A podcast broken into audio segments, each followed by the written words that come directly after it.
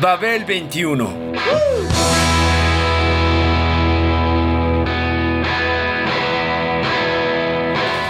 El rock de hoy.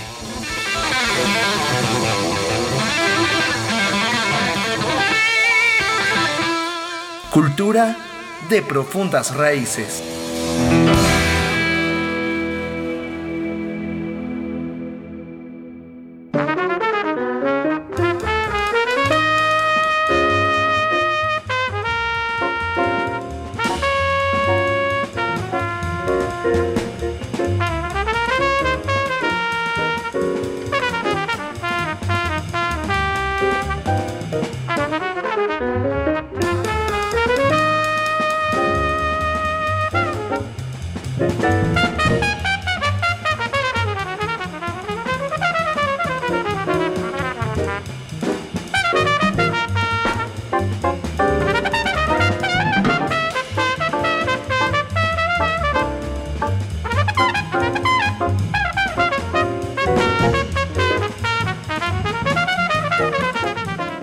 Una combinación que proporciona esas pequeñas cosas que hacen disfrutable la vida en tiempos por demás densos e intrincados.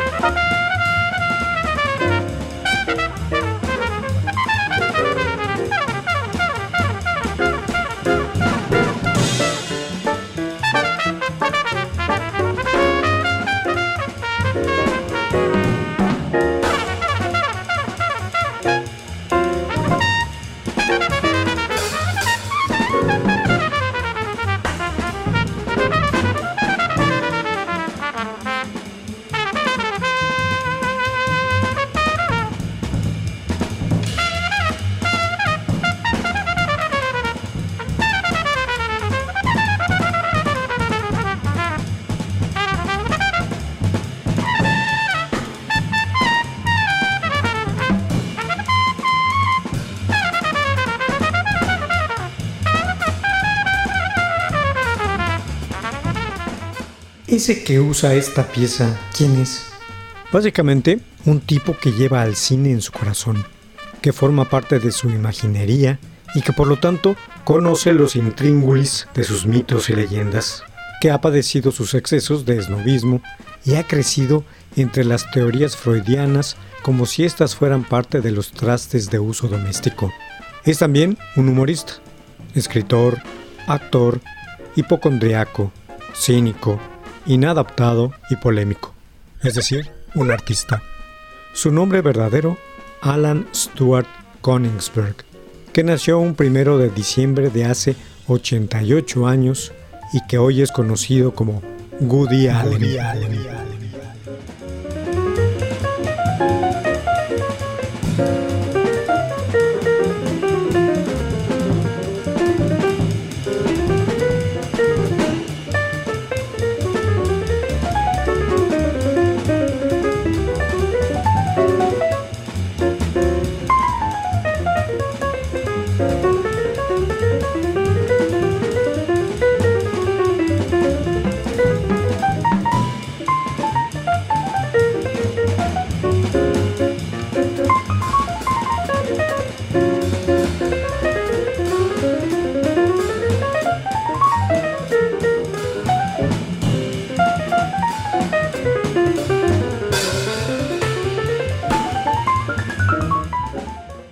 Es un genio cinematográfico y lo mejor que sabe hacer con tal genio y gracia es provocarnos momentos de disfrute con sus bien contadas historias, la sencilla y la sofisticada, la irónica y la sarcástica, o la mordaz, cómplice y referencial.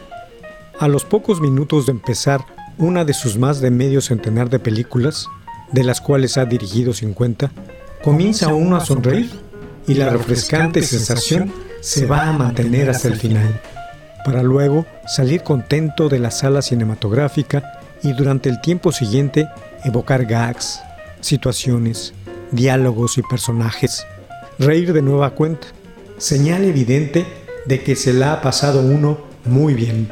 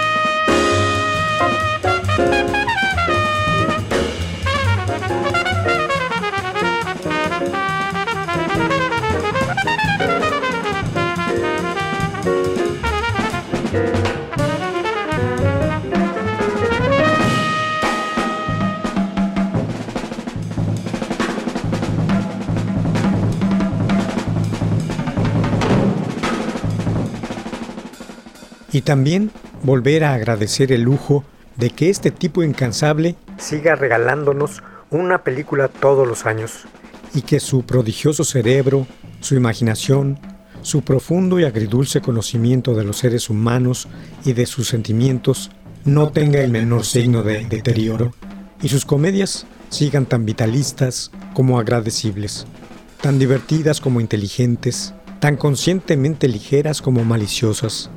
Un catálogo muy sabio de las cosas que pueden ocurrir en el amor y en el deseo, en los juegos de seducción entre hombres y mujeres, en la batalla entre las apetencias y las conveniencias.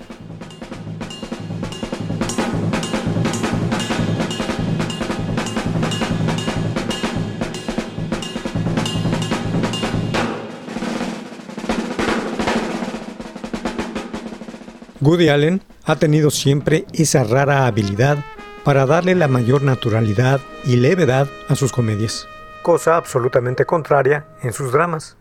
Y todo aquello se encuentra en su nuevo filme, Coup de Chance, Golpe de Suerte, filmada en París y en francés. En él, durante las escenas donde aparece el protagonista y un ex compañero de la escuela, compartiendo en medio del enredo esas pequeñas cosas que hacen disfrutable la vida, entre ellas sentarse a comer algo en un parque.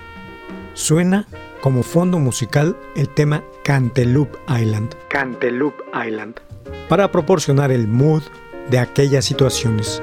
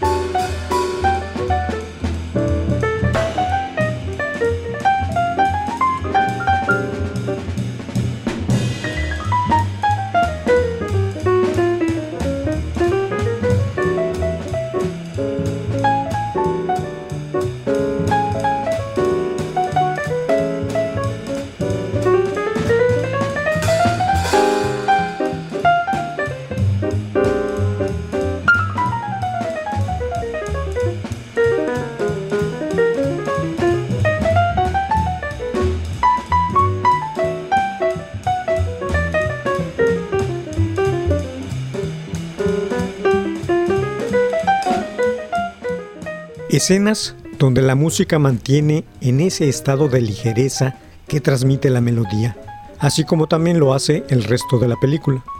Tal ánimo hace pensar en que por lo regular la vida cotidiana puede ser un plomo, pero cuando algo, por nimio que sea, surge y hace sentir liviana la cosa, brota el deseo de que nunca se termine. Cantaloupe Island lo sostiene de manera ejemplar en tales circunstancias. Lo curioso del caso es descubrir que Allen utiliza por primera vez un tema jazzístico fuera de su ámbito recurrente. Las cintas del neoyorquino siempre han echado mano del jazz clásico, es decir, del hot, el Dixieland, el swing y los standards del cancionero estadounidense.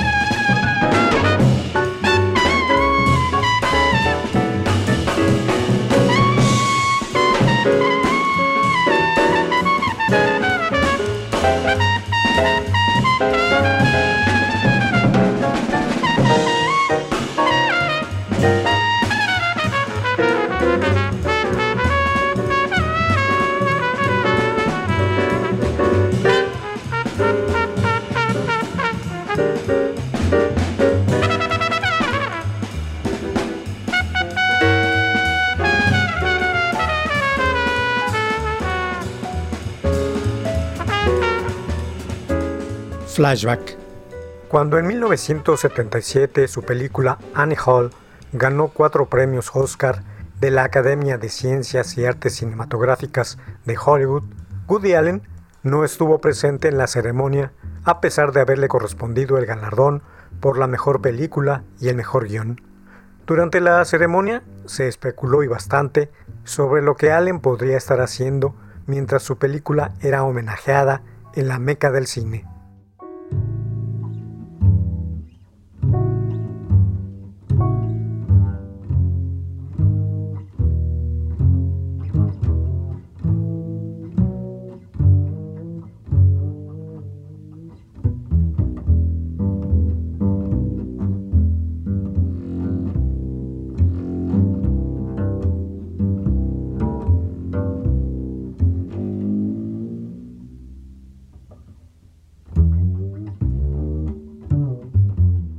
Todo lo dicho era posible, aunque la respuesta al hecho resultó más sencilla y casi un gag.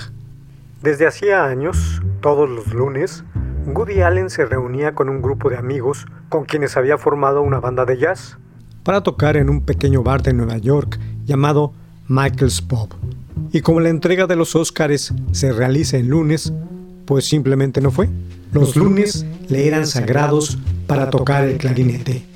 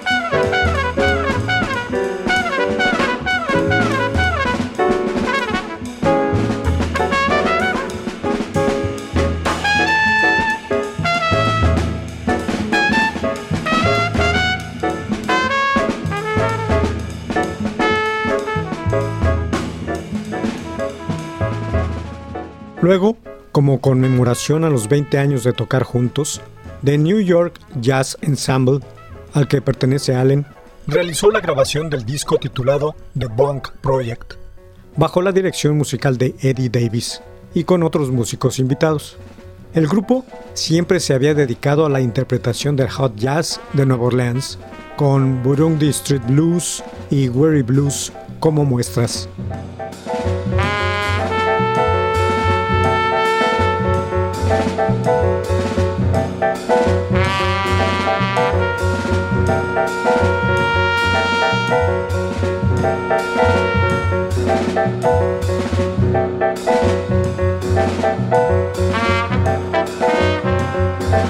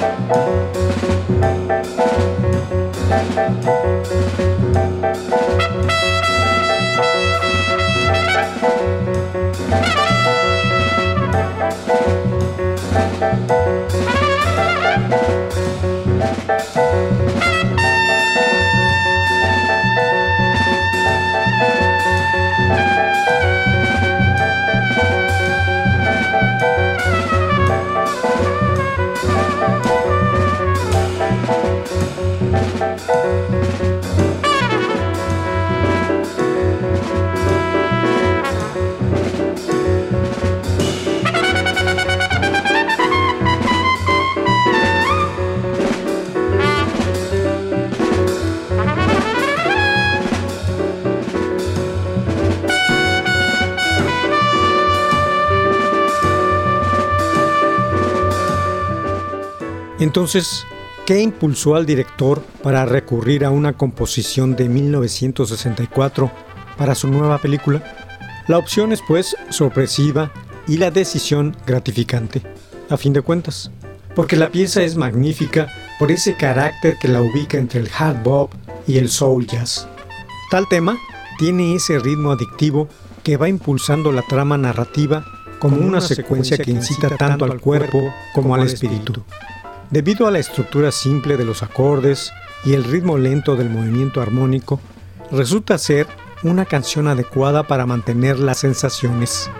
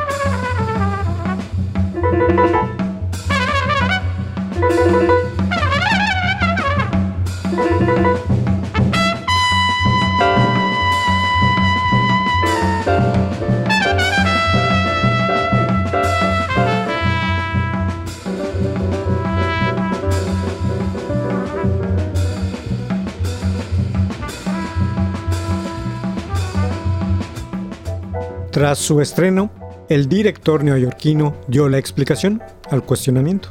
Quiso homenajear a las películas francesas de las décadas de 1950 y 1960, como Ascensor para el Cadalso de Louis Malle y otras de Claude Chabrol, Jean-Luc Godard o François Truffaut, por ejemplo, en las que utilizaron ese jazz moderno que según el mismo Allen, en aquella época, en la Unión Americana, solo escuchaban los fanáticos porque los cineastas franceses lo habían popularizado.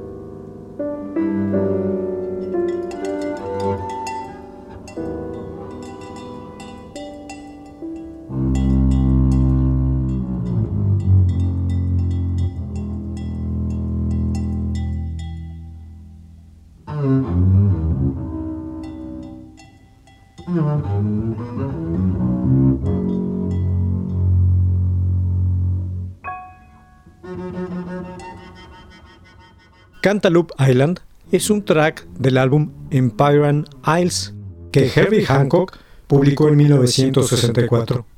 Al instante se convirtió en un estándar para todos los grupos que practicaban el jazz modal. Hancock lo compuso y grabó como solista cuando aún era miembro del quinteto de Miles Davis. El año anterior, Davis lo había invitado a unirse a su banda para las sesiones de Seven Steps to Heaven Luego de ello, se quedó durante seis años con tal grupo, ocho discos después, hasta In a Silent Way de 1969.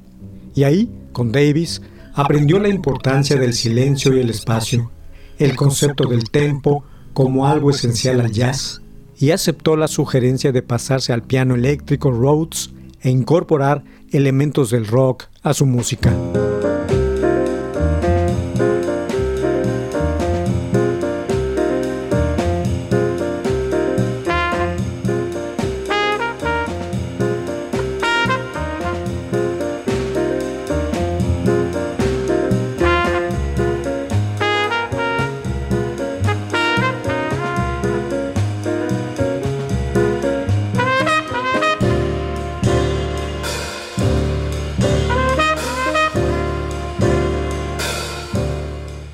Por su parte, Hancock aportó al quinteto un sonido amplio, audaz y a la vez agradable, con marcadas raíces bluseras. Durante esa época, arrancó su carrera como solista con el sello Blue Note, destacando de entrada por sus sofisticadas composiciones, entre las que se encontraba Cantaloupe Island.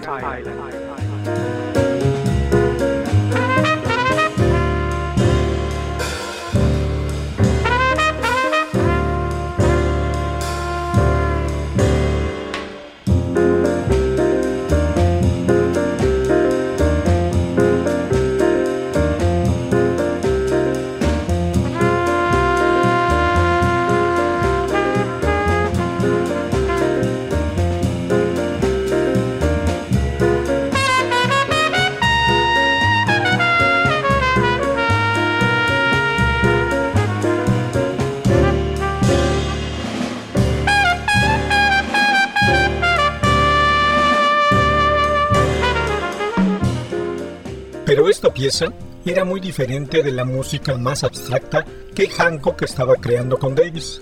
Era un ritmo funky de 16 compases con inflexiones de blues y construido sobre un piano repetido que alternaba entre tres acordes menores. Para ayudar a Hancock a mantener el ritmo dictivo, estuvieron el bajista Ron Carter y el baterista Tony Williams, dos de sus colegas del grupo de Miles Davis y en un movimiento inusual, el pianista solo utilizó un trompetista cuando lo normal en el género eran dos. El elegido fue el virtuoso trompetista Freddie Hobart.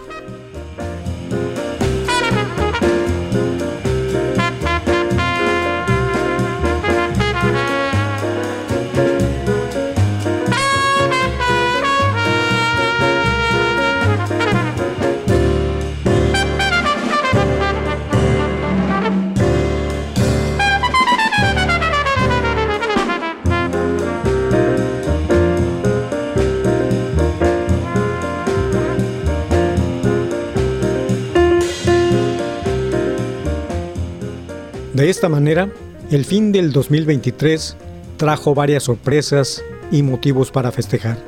La nueva película de Woody Allen, como sigue ocurriendo desde hace medio siglo. La noticia de que el director, con 88 años, continúa en activo produciendo buen cine. Y la evocación de un tema clásico del jazz, Cantaloupe Island. Una combinación que proporciona ánimos y placeres esas pequeñas cosas que hacen disfrutable la vida en tiempos por demás densos e intrincados.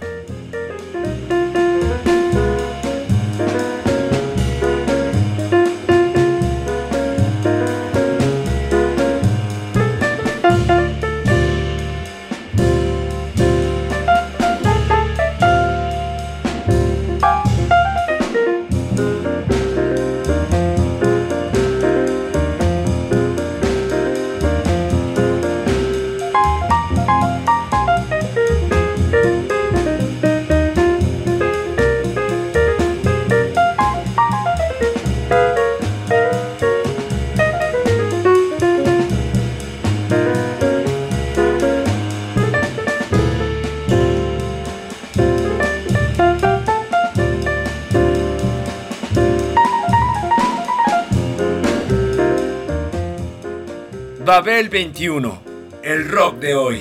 Programa de Sergio Monsalvo. Equipo de producción, Pita Cortés, Hugo Enrique Sánchez y Roberto Hernández.